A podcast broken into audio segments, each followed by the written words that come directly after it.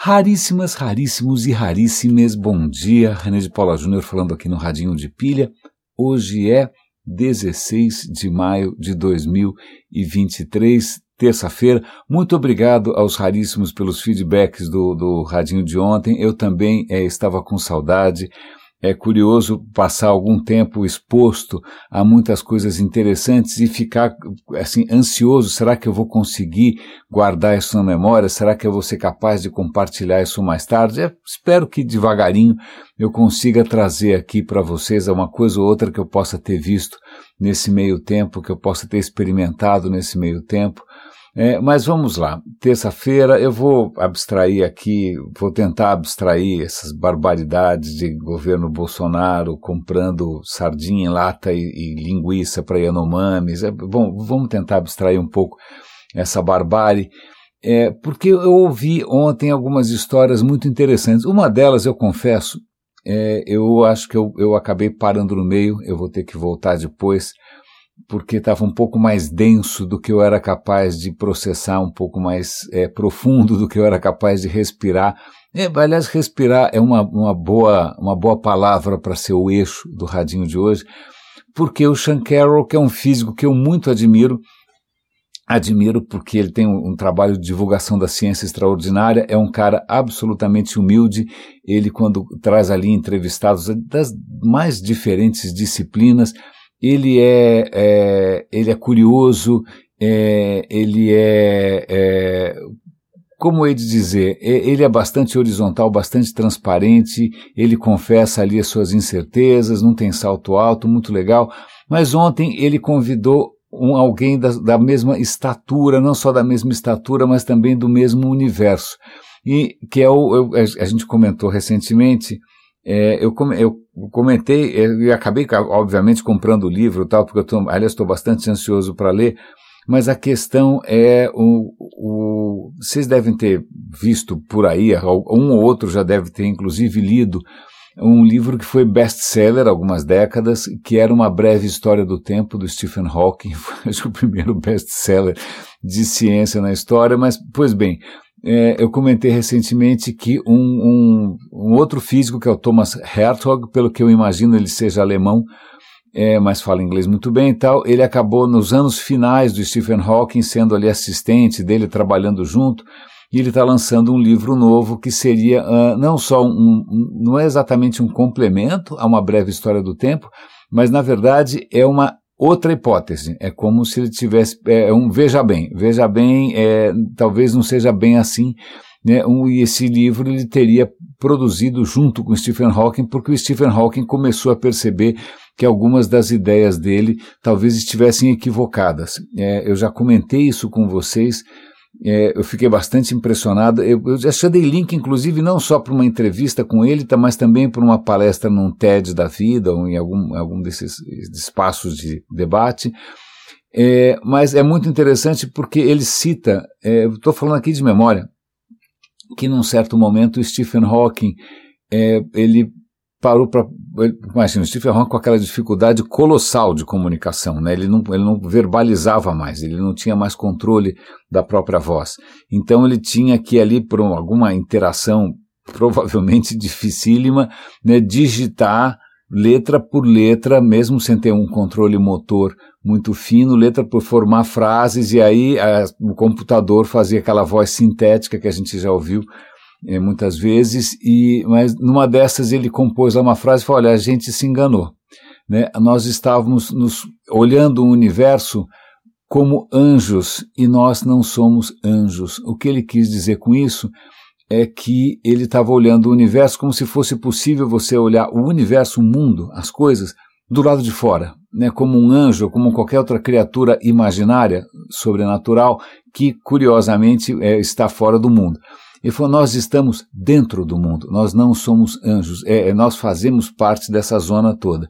E isso dá uma mudança gigantesca de perspectiva, e é por isso que o Thomas Hartog está fazendo todo o circuito de lançamento do livro tal, dessa, o que seria a teoria final do Hawking. É uma teoria bastante é, é, árdua, mas é interessante porque ontem ele foi conversar com o Sean Carroll, é, ou não, não foi ontem que ele foi, foi sei lá quando é que ele foi conversar ontem, eu fui ouvir, não é? E aí foi extremamente interessante. Num certo ponto eu parei porque é, eu não estava conseguindo acompanhar muito bem. Quem sabe no final a coisa fica um pouco mais palatável para um leigo como eu, né? não sou nenhum diplomado em física avançada, mas é, o próprio é, Sean Carroll, logo no começo, ele deixa bastante claro, ele sempre faz uma introdução, né? antes de começar o podcast, ele faz uma introdução para preparar os ouvintes para aquilo que eles vão escutar.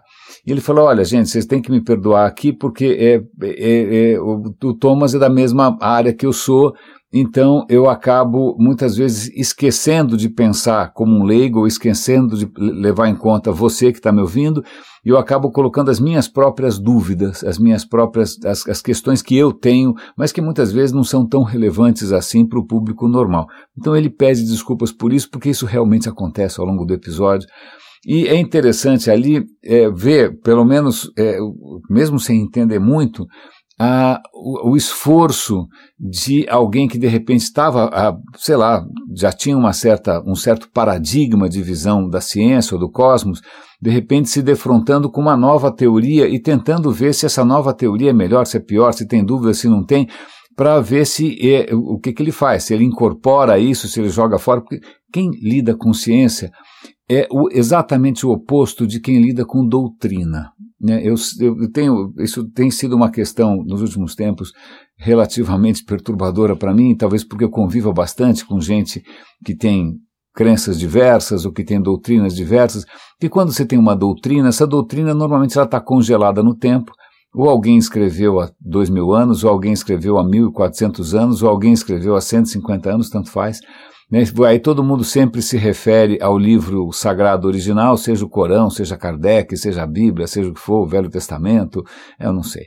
Né? É, mas, e, é, só que a doutrina, ela, em princípio, ela é certa, ela é fechada, e qualquer dúvida que você tenha, você volta para a doutrina, e se a realidade desafia aquilo que você viu na doutrina, você, como uma pessoa de fé, você vai mostrar o seu apego à doutrina, né, e dane-se qualquer sinal em contrário, e aí, bom, aí é um outro universo, é um outro modo de vida, é um modo de vida da fé, é um modo de vida da crença, que é natural, que é bastante natural, faz parte da, da, nossa história, da evolução da mente humana, da maneira das sociedades humanas, esse tipo de mentalidade, né, vocês é, abraçar uma doutrina e aí a sua própria identidade se confunde com a doutrina, mas a hora que inventaram ciência, a gente saiu fora desse, desse modo, que é um modo, aliás, bastante satisfatório. As pessoas que eu conheço que têm algum tipo de doutrina, mesmo que sejam completamente inconsistentes, mesmo que elas misturem astrologia com sei lá o que, com homeopatia, com com qualquer coisa, um banda, né? mesmo que seja assim uma feijoada de crenças, as pessoas parecem bastante felizes, elas conseguem ver sinais, eu não sei exatamente no que, mas veem sinais, elas conseguem ver sentido, né? conseguem justificar, conseguem explicar várias coisas e conseguem acreditar. Bom, então, são pessoas perfeitamente felizes, então eu, eu tenho pouco a acrescentar. Essa é a minha grande conclusão. Isso talvez explique porque o radinho sempre vai ser o nicho do nicho do nicho, porque o que, que eu tenho a oferecer é, com, que seja melhor do que esse conforto que doutrinas ou que a crença, qualquer tipo de crença provê, né? Esperança, sei lá. Bom, anyway, mas vamos voltar. Ciência, como a gente sabe, começou faz pouco tempo, não é um processo muito natural, não é um processo muito confortável. Pelo contrário, ele é bastante desconfortável. Ele, é, você sabe que você está sempre em cima de alguma coisa provisória, né? Não adianta você, não, porque segundo, sei lá, quem escreveu 1850 e pouco, você fala, desculpa, é, não, né? 1850 e pouco não existia, ninguém sabia que havia DNA, ninguém sabia que existia o átomo, ninguém sabia que existia nada. Então, lamento informar, mas isso é, é melhor você se atualizar. Então eu vi ali ao vivo, né, não, mesmo sem entender muito bem, mas admirando o processo de, de, do, de alguém que já tem lá uma base bastante sólida de conhecimento, sendo confrontado com uma proposta radicalmente diferente, mas que talvez seja melhor. E a questão é como é que a gente testa isso e como é que a gente faz isso funcionar.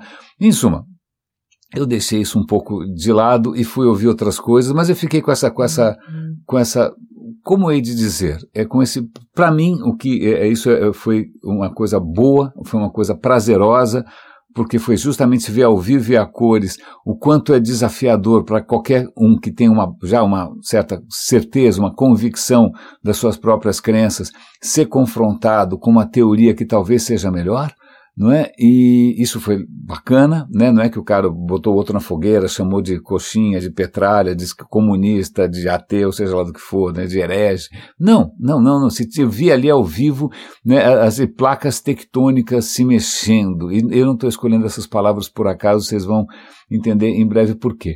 Mas é, eu acabei descobrindo que havia um outro episódio de uma série que eu gosto bastante, que chama You Are Dead to Me, é uma série de podcasts da BBC, sobre história, em que eles tentam tornar a história lúdica, divertida, né, um pouco mais picante, eles chamam comediantes, eles têm, to, eles têm todo um esqueminha ali, né, eles trazem um especialista, trazem um comediante, fazem um ping-pong, funciona super bem, é muito divertido, e desse episódio que eu vou dar um link para vocês, foi um episódio ao vivo, o que, né, puxa vida, levaram, levaram inclusive orquestra, deve ter sido feito em algum grande evento, né? E aí eles trouxeram uma especialista em Leonardo da Vinci.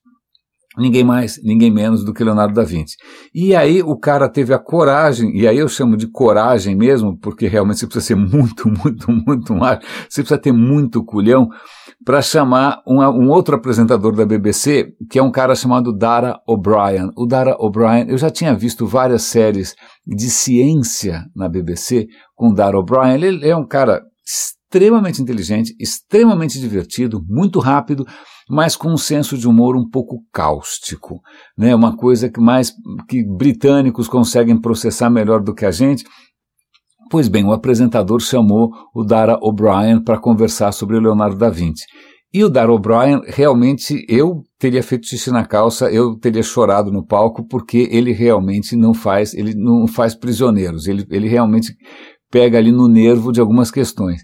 E, bom, você fala, mas o que que dá para ser tão cáustico assim com relação a Leonardo da Vinci, que é quase né, uma divindade, é onde você vai, tá lá exposições do Leonardo da Vinci, o gênio Leonardo da Vinci, livro do Leonardo da Vinci, o código da Vinci, né, se você vai para Florença, se você vai para Milão, se você vai para Roma, qualquer cidade dessas vai ter um museu do Leonardo da Vinci, porque em algum momento ele passou por ali. E vai ter a réplica daquelas traquitanas todas, daquelas máquinas malucas que absolutamente não funcionam. Então, mas aí é Bom, do ponto de vista histórico, tem uma coisa ou outra para acrescentar. Eu acho que vale a pena compartilhar com vocês.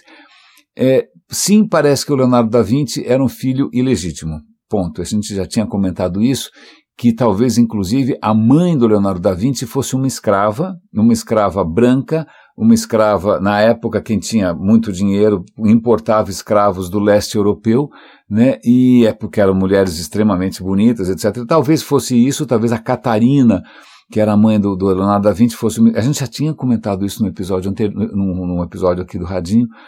É, mas ok, ele foi, mas ele foi criado ali junto com vários outros irmãos, tal, mas ele não teve acesso a uma educação formal, não teve, não teve, ele não aprendeu latim, né, ele não teve aquela formação clássica.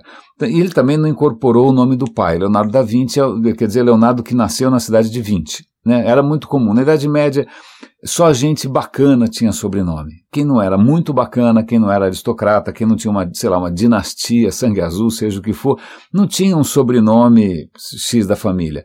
Era o fulano de tal, da cidade de tal, ou fulano de tal ferreiro, ou fulano de tal padeiro, por isso que você tem tantos sobrenomes como Smith, que é ferreiro, você tem, sei lá, Kocher, que é cozinheiro em alemão.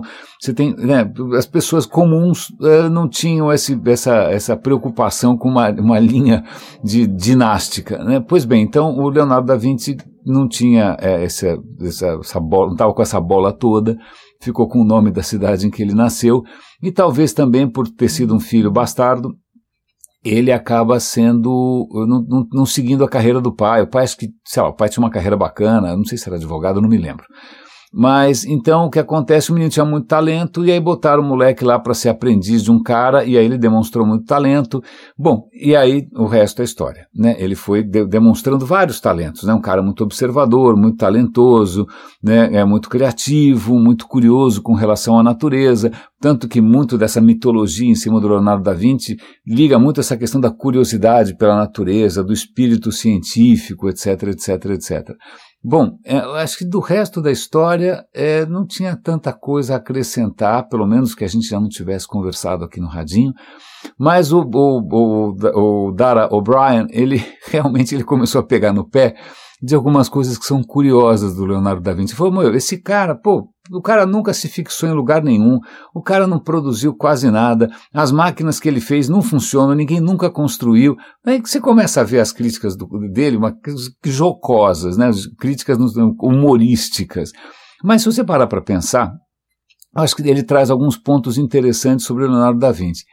Uh, eu já tinha, eu sempre tive um pé atrás com essa mitificação do Leonardo da Vinci pelo seguinte: ok, o cara tinha um espírito curioso, observava a natureza, observava a anatomia, tal, mas ele fez um monte daqueles cadernos, né, caderno, caderno, milhares de páginas, tal, com desenhos, anotações, tal, mas ele guardou tudo isso para si. Isso tudo ficou escondido durante centenas de anos. Isso não teve nenhum impacto no desenvolvimento da ciência. Não teve, porque ele era um cara solitário, ele não colaborava, ele não compartilhou, ele não publicou. Então, do ponto de vista de você falar, bom, pô, quem sabe se essas ideias todas dele tivessem sido, sei lá, compartilhadas na sua época, em 1500, né? Quem sabe a gente tinha avançado várias coisas. Mas não, as ideias dele ficaram na gaveta por séculos e séculos, só depois de muitos séculos que a gente foi olhar e ver que ele tinha previsto coisas que acabaram acontecendo por conta própria, mas não aconteceram por causa dele. Né? É, é, muito interessante porque mesmo com pintor que a gente fala, ah, Mona Lisa, o maior quadro, o melhor, sei lá, o quadro mais famoso do mundo, a melhor pintura do mundo, a Mona Lisa faz parte. Quantos quadros o Leonardo da Vinci pintou? Que a gente saiba. Né? Que a gente saiba, ele deixou oito obras oito, que são que a, que a, autoria é inquestionável. Agora, se você for um pouco mais tolerante, assim, dá uma margem de dúvida, talvez aí para uma 10, talvez 12. Aí, se você for um pouquinho mais é, tolerante, quem sabe 15. Então, não é que nem o Picasso que pintava que nem um louco, né, o Van Gogh que pintava que nem uma, uma, uma, um tsunami de pinturas. Não, ele deixou pouquíssimas obras pouquíssimas obras. Inclusive o quadro mais caro de todos os tempos, que é o Salvatore Mundi, talvez não seja do Leonardo da Vinci. Não é? é? Essa é a primeira questão. A segunda questão é que ele era um cara muito inconstante. Ele não entregava, não entregava nada. A própria Mona Lisa, eu não sabia disso, ela foi encomendada pelo Gioconda, seja lá o que for, né? É, ele dem... sabe quanto tempo ele demorou para fazer a Mona Lisa? Eu não sei se você já viu a Mona Lisa. A Mona Lisa é pequena. Não é que é assim um mural, não é, sei lá, Guernica do Picasso que parece que seria uma parede gigantesca. É um quadro pequenininho. Ele demorou 13 anos para pintar a Mona Lisa. E o que é pior, ele nunca entregou. Porque quando a Mona Lisa estava ficando pronta, o, o, o, o Da Vinci recebeu um convite né, da, da França e foi morar na França e acabou morrendo na França e levou a Mona Lisa consigo. Então tem inúmeras histórias dele receber encomendas e ele simplesmente não entregar. Florença encomendou um painel, não entregou. Tempo depois encomendou de novo, não entregou. Então é curioso, porque com, com, toda essa mitificação você fica achando que ele é o cara mais prolífico do mundo. Não, pintou pouquíssimo.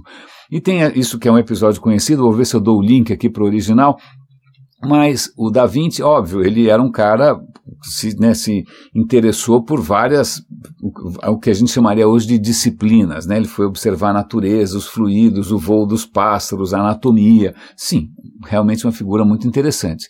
Né? Mas ele, uma hora ele vai pedir emprego, porque obviamente ele precisa ser sustentado né? ele precisa de um mecenas, ele precisa de alguém que pague as contas, né? ele vai se oferecer os seus méritos para algum.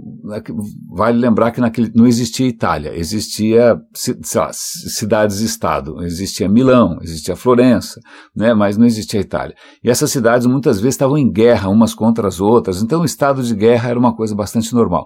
Então, no momento em que ele vai mandar um currículo para um, um, acho que Milão, para algum rei de Milão, um príncipe, alguma coisa assim, é, ele manda: olha, é o seguinte, eu queria oferecer os meus serviços, eu sei fazer fortificações, eu sei fazer fossos, melhor do que os outros, melhor do que todo mundo, eu sei fazer armas que nunca ninguém fez, eu sei fazer uma catapulta que arremessa não sei quanto, eu sei fazer é, coisas para andar debaixo d'água. ele vai oferecendo seus préstimos, em nenhum momento ele está colocando é, pintura, arte, ele está colocando simplesmente o seu, o seu talento de inventor, de engenheiro, simples, e, e sobretudo na, na, nobre função de matar os outros, né?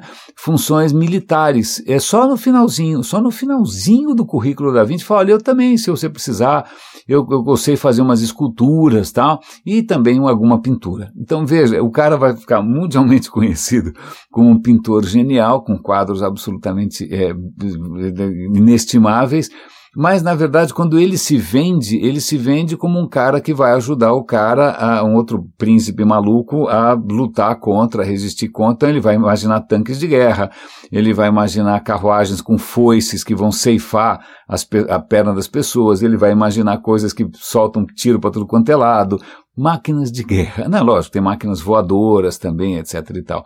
Né? É, então, tem essa questão muito curiosa. E outra questão interessante é que, por mais que essas máquinas pareçam uma antevisão do que ia acontecer, nenhuma delas foi efetivamente construída no seu tempo. Né? Ninguém construiu nada daquilo, sobretudo porque é, elas não funcionam. Do ponto de vista de né, engenharia, é, são muito engenhosas, mas não quer dizer que elas funcionam. Eu lembro, eu fiz um tempo de engenharia e um professor de engenharia mecânica dizia: olha, é muito fácil você imaginar um motor, o difícil é que ele funcione. Né? Então, isso acho que se aplica ao nosso amigo Leonardo da Vinci. Mas tem, bom, tem várias questões aí da vida dele. O cara realmente, é, é, ele se interessava por tudo e não entregava nada. É, era um cara, levou uma vida bastante exuberante. É, é, tudo indica que ele fosse. É engraçado porque logo no começo da carreira em Florença ele sofre um processo por sodomia. É, naquele momento, aliás, no, isso não era exclusividade dele, parece que todo mundo estava sendo processado por sodomia. Tudo indica que naquele momento ali a questão sexual era um pouco mais florida do que, né, do que, do que a igreja gostaria, então eles começaram a processar as pessoas. Ele foi processado, não foi morto, como a gente bem sabe, não foi condenado, acabou escapando, mas tudo indica que ele nunca casou, nunca teve filhos, ele teve parceiros mais ou menos constantes. Existem descrições dele como um homem muito vaidoso que usava suas barbas maravilhosas e cacheadas, era um homem muito bonito, agradável, que usava sua roupa um pouco mais curta que o normal e era cor-de-rosa. Então, provavelmente, ele era gay e viveu com, com parceiros com a, com a relativa é, é, regularidade e só que nunca fez muito alarde disso também na época não era também uma coisa tão assintosa assim tão, tão, tão problemática assim mas o que é mais interessante é que também a, a própria religiosidade do Da Vinci é uma questão um pouco complicada é lógico que ele pintou muitas coisas sacras Virgem Maria o diabo e tudo mais mas a relação dele com a questão da fé não é necessariamente clara. Ele começa a perceber que é, a fé não explica, ou pelo menos o que está ali nas escrituras, né, nos livros sagrados, não é uma coisa assim que dá para você né, espremer muito até a última. Não, não, não. Então, essa é uma questão curiosa. Mas eu gostei dele questionar um pouco esse mito do Leonardo da Vinci, sobretudo porque acho que uma das, sei lá, das obras mais conhecidas de todos os tempos, a Mona Lisa, por que, que ela é tão famosa assim? Né? Ela sempre foi considerada uma obra-prima, ela sempre foi considerada uma coisa sublime? Não. Na verdade, tudo indica que, vamos lá, no século XX, não vou lembrar exatamente a data, né, o, o, a Mona Lisa estava no Louvre, no Museu do Louvre, em Paris, como tantas outras né, obras de arte, e aí um, um italiano é, encasquetou com uma teoria da conspiração, que aquele quadro Napoleão teria, seja o que foi, ele, alguma coisa de louco qualquer. Ele pirou com a história da Mona Lisa estar tá no Louvre, ele achou que a Mona Lisa não devia estar tá no Louvre, porque ela tinha sido, sei lá o que, roubada. E aí ele resolve roubar a Mona Lisa. Aí ele rouba a Mona Lisa. E a Mona Lisa desaparece por dois anos, ninguém consegue achar. E era uma época que você já tinha jornais, né? Foi, acho que foi depois da Primeira Guerra Você já tinha jornais, já tinha um monte de coisa acontecendo, e a mídia pira. Quem será que roubou? Quem será que não roubou? Blá, blá, blá. Começam a suspeitar. O próprio Picasso foi interrogado. Picasso estava em Paris naquela época. Por que, que o Picasso queria roubar um quadro italiano? Ninguém sabe. Eu sei que depois de dois anos acharam esse quadro, é, sei lá, no sótão lá do. O italiano finalmente resolveu vender isso, fazer um troco. Na hora que ele foi fazer um troco, o quadro foi é, encontrado. Ah, que bacana, encontraram, pronto. Então ele teve uma projeção, vamos chamar de midiática, né, sobretudo porque havia mídia naquele momento, né, o que deu uma atenção extraordinária. E na sequência, é, vários outros artistas é, brincaram um pouco com a imagem da Mona Lisa. Por exemplo, Marcel Duchamp, que é um francês, né, surrealista, né, uma, maluquices do urinol, vocês devem ter visto várias coisas. Ele fez lá um quadro que era a Mona Lisa com bigodes, pintou um bigode na Mona Lisa. Pronto, mais destaque para a Mona Lisa. O Andy Warhol, aí, década de 60, 70, também lá fez sua própria versão da Mona Lisa. Então, na verdade, a Mona Lisa ela é tanto né, um exemplo da Renascença, né, da pintura da Renascença, como também do século XX. Né? Sem o século XX não haveria todo esse destaque para a Mona Lisa. Há, obviamente, outros quadros muito mais interessantes. Mas eu gostei disso porque é curioso como algumas figuras acabam ganhando uma aura quase mítica e a gente não para muito para pensar né, até que a minha grande birra não é com se o cara não entregava, se o cara não pintava. Né, aliás, a própria Santa Ceia, que está ali, está em Milão, não está?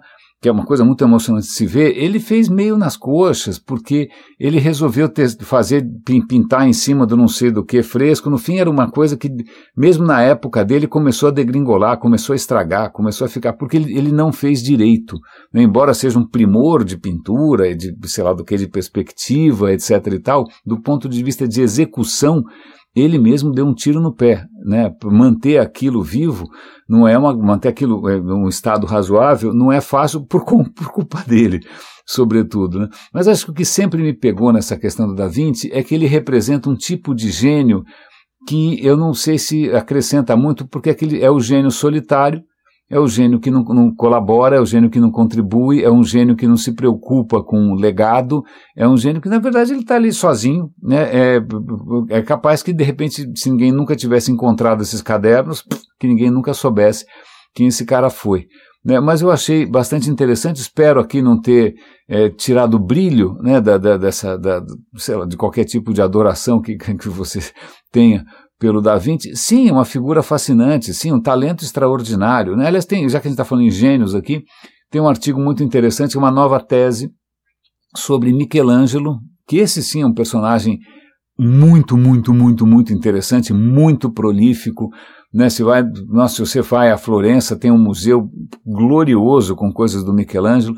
Pois bem, é, Michelangelo talvez tenha se sentido assim com um certo complexo de Deus. Então a Capela Sistina, que foi restaurada recentemente, né, você pode visitar lá em Roma, é bastante impressionante e tal, é, vocês devem ter visto aquela imagem em que você tem a, a, a criação de Adão, né? Adão está lá lindão, né? Um, Adão saradão, bonitão, né? Numa pose assim relaxada e sensual, ele está esticando a mão e do, do lado direito tem Deus que está num turbilhão, uma coisa engraçada. Deus está com as pernas meio cruzadas, ele está meio esticando assim, e ele não tá, ele não chega a tocar o dedo de Adão, né? Está quase tocando o dedo de Adão. A história interessante é que descobriram nos diários de, do Michelangelo é, ele, já, ele pintou aquilo em condições bastante precárias, né? era muito trabalhoso. É, imagina, como é que você pinta um teto? Né? Você tem que subir num andaime maluco, você tem que pintar de cabeça para baixo, né? Você tem que. Cara, é inimaginável como é que o cara fez aquilo. Né? Não é que ele está pintando num cavalete, num estúdio, sentado num banquinho. Né? E aí, no, nesse diário, ele conta que, puta, que suplício, porque eu tinha que ficar ali com o braço esticado, quase sem alcançar, né? E eu tinha que ficar com as pernas cruzadas. A pose que ele descreve é mais ou menos a pose de Deus na, na, nessa cena da, do, do, da criação. Não é? E aí tem um esboço, tem um rabisquinho, que é uma, é uma figurinha com as perninhas cruzadas e com o braço esticado, provavelmente representando a si próprio, mas que é estranhamente parecido com é, o que você está vendo no, no, teto da Capela Sistina. Pronto, agora com essa informação, toda vez que você vê essa é, é uma pintura extraordinária, né, uma, uma poderosa tal. Aí agora você nunca mais vai ver da mesma maneira, porque não tem muita razão de ser, o cara está naquela pose toda contorcida, né, a não ser que aquilo fosse um pequeno registro né, do padecimento do coitado do, do Michelangelo para pintar aquela história toda. Eu falei de placas tectônicas aqui, falei de ar respirável, ar irrespirável. Eu acabei de ler um artigo extremamente interessante é, da Ars Técnica sobre isso que eu estou respirando agora, que é oxigênio. É, eu estou sempre comentando com vocês aqui que a gente devia valorizar um pouco mais o oxigênio pelo seguinte: é, um pouquinho de química que você saiba já dá uma pista de que não deveria haver oxigênio para você respirar, a não ser que alguém estivesse fazendo oxigênio sem parar. Porque se você é, pega um, é, enche de oxigênio a atmosfera e deixa lá, o que acontece é esse oxigênio é muito promíscuo, né? ele vai rapidamente se enroscar, ele vai ser absorvido aqui e acolá, quando você vai ver o oxigênio foi embora. Então como é que a gente tem tanto oxigênio assim na atmosfera? Eu já comentei aqui que isso se deve a um absoluto milagre, em algum momento, há uns 3 bilhões de anos atrás, vale lembrar que o planeta tem 4 bilhões e um pouquinho, 4,1 bilhões, mas logo no começo ali da, da, do nosso planeta, uma forma de vida descobriu uma coisa muito interessante, que é o seguinte, oh, estou sendo banhada por luz do sol o dia inteiro, que beleza, o que, que eu faço com isso? Bom, eu não consigo fazer nada com isso, oh, de repente uma série de evoluções e mutações, a, essa pequena criatura começa a fazer fotossíntese e começa a fazer fotossíntese, fotossíntese produz oxigênio. Né? Oxigênio, antes disso, vai, eu, eu, é, aliás, o ativo é bastante é, talentoso nessa descrição. Antes de acontecer esse pequeno milagre de alguma criatura descobrir como fazer fotossíntese, você não iria reconhecer esse planeta. Primeiro, o céu não ia ser azul, o céu ia ser laranja, porque só ia ter metano no céu. Primeiro, essa é a primeira desgraça. Segundo, era um planeta morto. Ele nem era enferrujado, não era nem vermelho. Marte é vermelho porque o ferro da, da, da, da superfície enferrujou.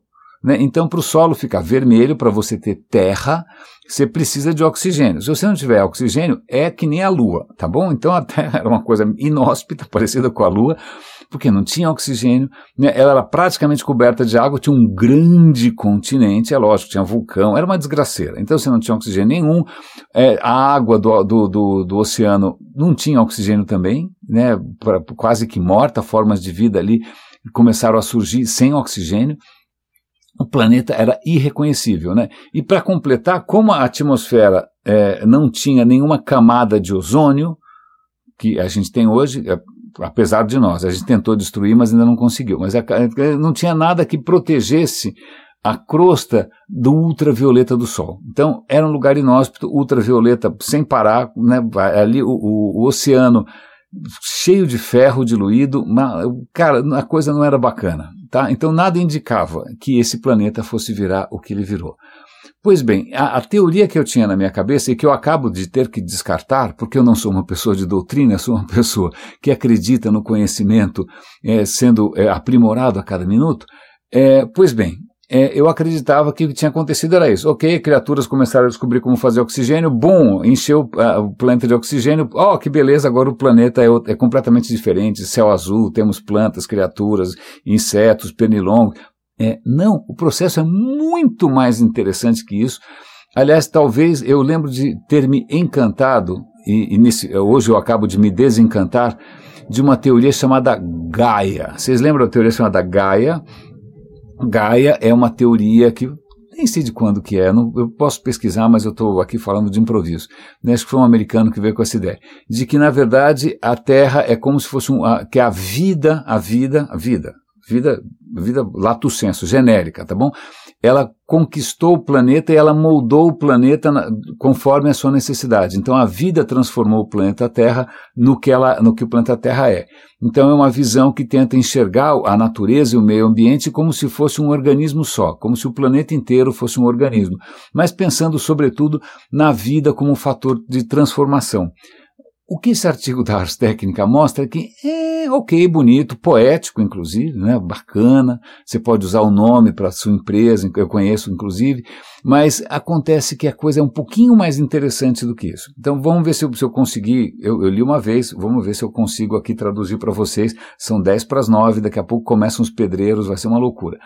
Pois bem, a história é a seguinte: então, você tinha esse, pra, praticamente um planeta coberto de água, miserável, sem oxigênio nenhum, você tinha um continente só, certo? É, a, a, crosta terrestre ainda era muito fininha, porque o planeta ainda estava ainda esfriando, tava, era muito quente, né? a crosta era fininha, em algum momento, é, a, alguma forma de vida, uma cianobactéria, descobre como fazer fotossíntese.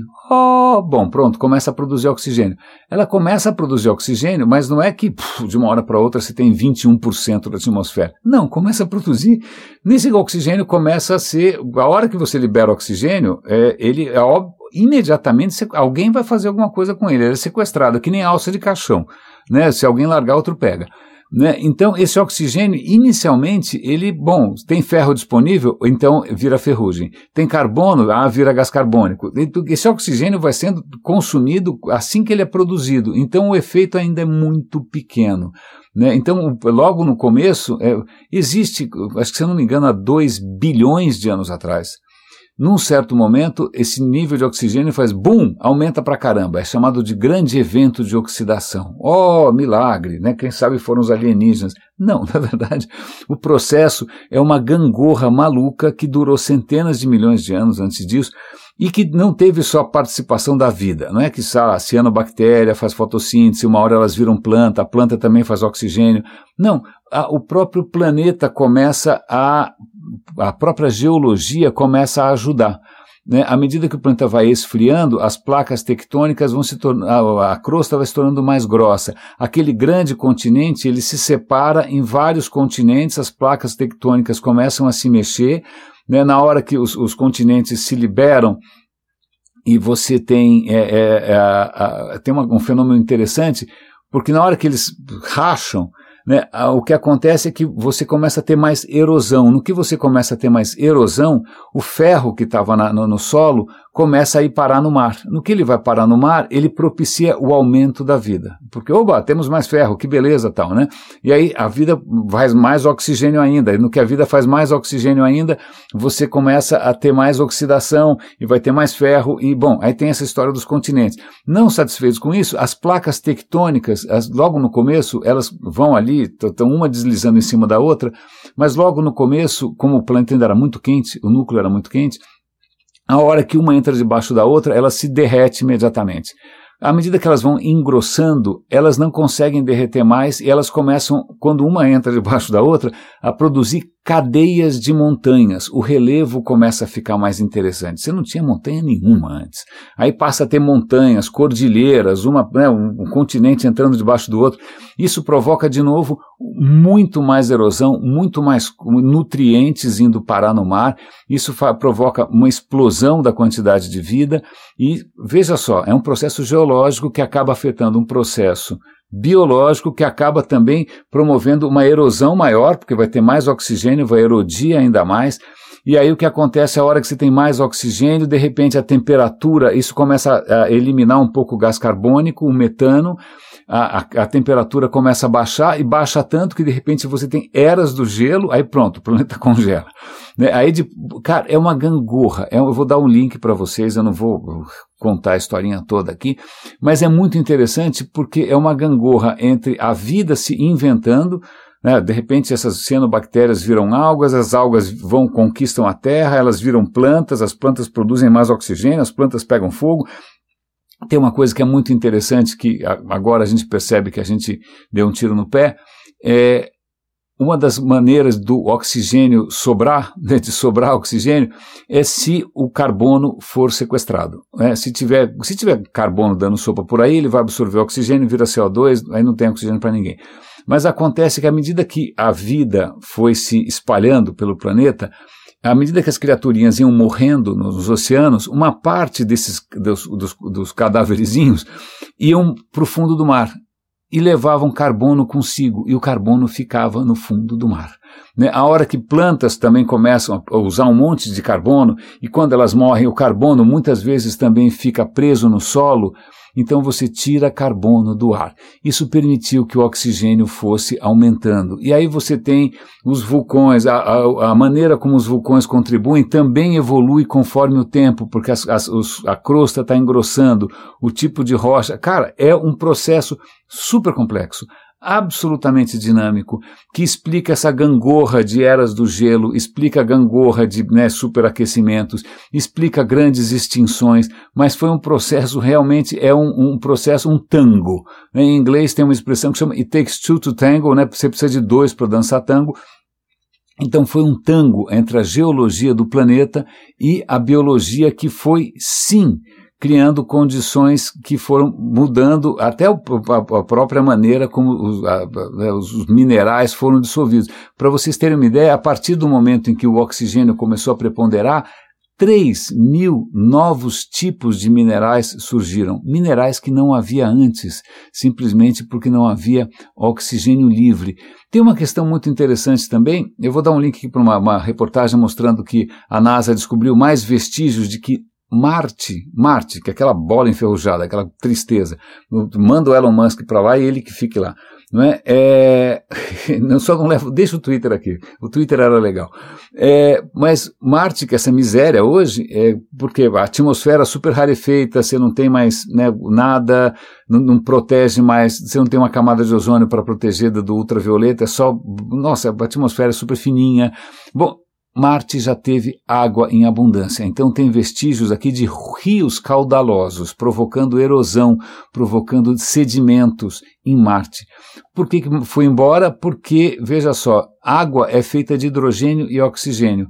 Né? Se você separa o oxigênio do hidrogênio, o hidrogênio é muito mais leve e o hidrogênio vai embora. Né? Aliás, uma das maneiras pelas quais o oxigênio na Terra foi proporcionalmente aumentando é porque a gente perde todo santo dia 90 toneladas de hidrogênio que vão embora para o sistema solar, porque hidrogênio é muito leve. Né? O, o vento solar leva embora, não, não, ele simplesmente vai embora. Então, muito interessante, eu vou dar um link aqui é, para acompanhar um pouco esse processo. É lógico, é, é, tem histórias um pouco mais sucintas, né? Lá, vários tipos de genes, em que uma semana o cara foi. Não, mas é um processo que dura bilhões de anos. É um processo que, né, obviamente, é um processo em que quase tudo pode acontecer, né, em que a vida está acrescentando aí esse processo é, completamente imprevisível de evolução, mas você tem a geologia do planeta explicando como que devagarinho a gente conseguiu ter esse paraíso que a gente, é por ignorância completa, por achar que a gente era especial, por achar que de repente nós somos filhos do dono e o resto está aqui só para nos servir, ou para achar que a vida de repente é só uma passagem, porque a gente vai para outro lugar, dane-se esse planeta, a gente resolveu liberar todo o carbono que estava preso no solo, que estava preso nos oceanos, estava preso em petróleo, e a gente resolveu bagunçar esse coreto todo por uma absoluta ignorância né, de como as coisas são muito mais complicadas do que qualquer doutrina, do que qualquer processo. Eu tenho mais alguma história interessante para contar para vocês? Deixa eu ver.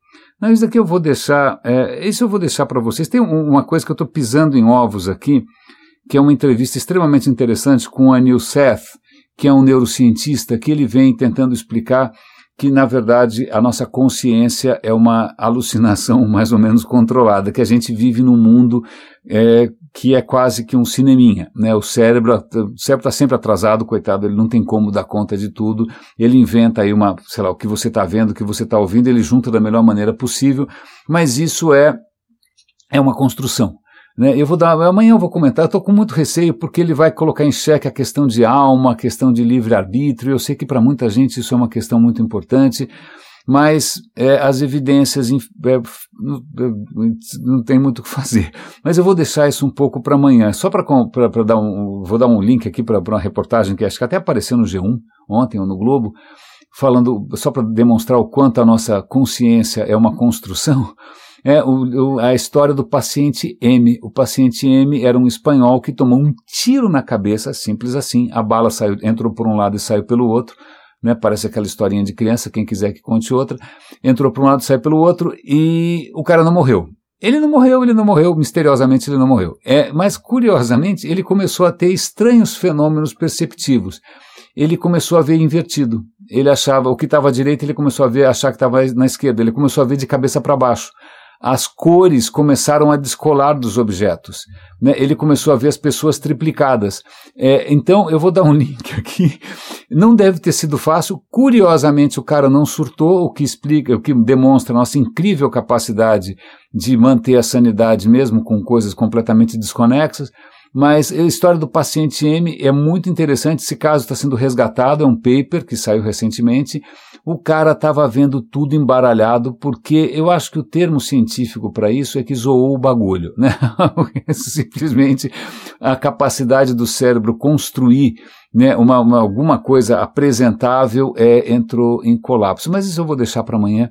Espero que o episódio de hoje tenha valido a pena. São nove horas agora. É, vai começar uma sinfonia de placas, te marretas tectônicas aqui, em furadeiras completamente diabólicas. Cuidem-se, por favor. É um grande abraço e até amanhã.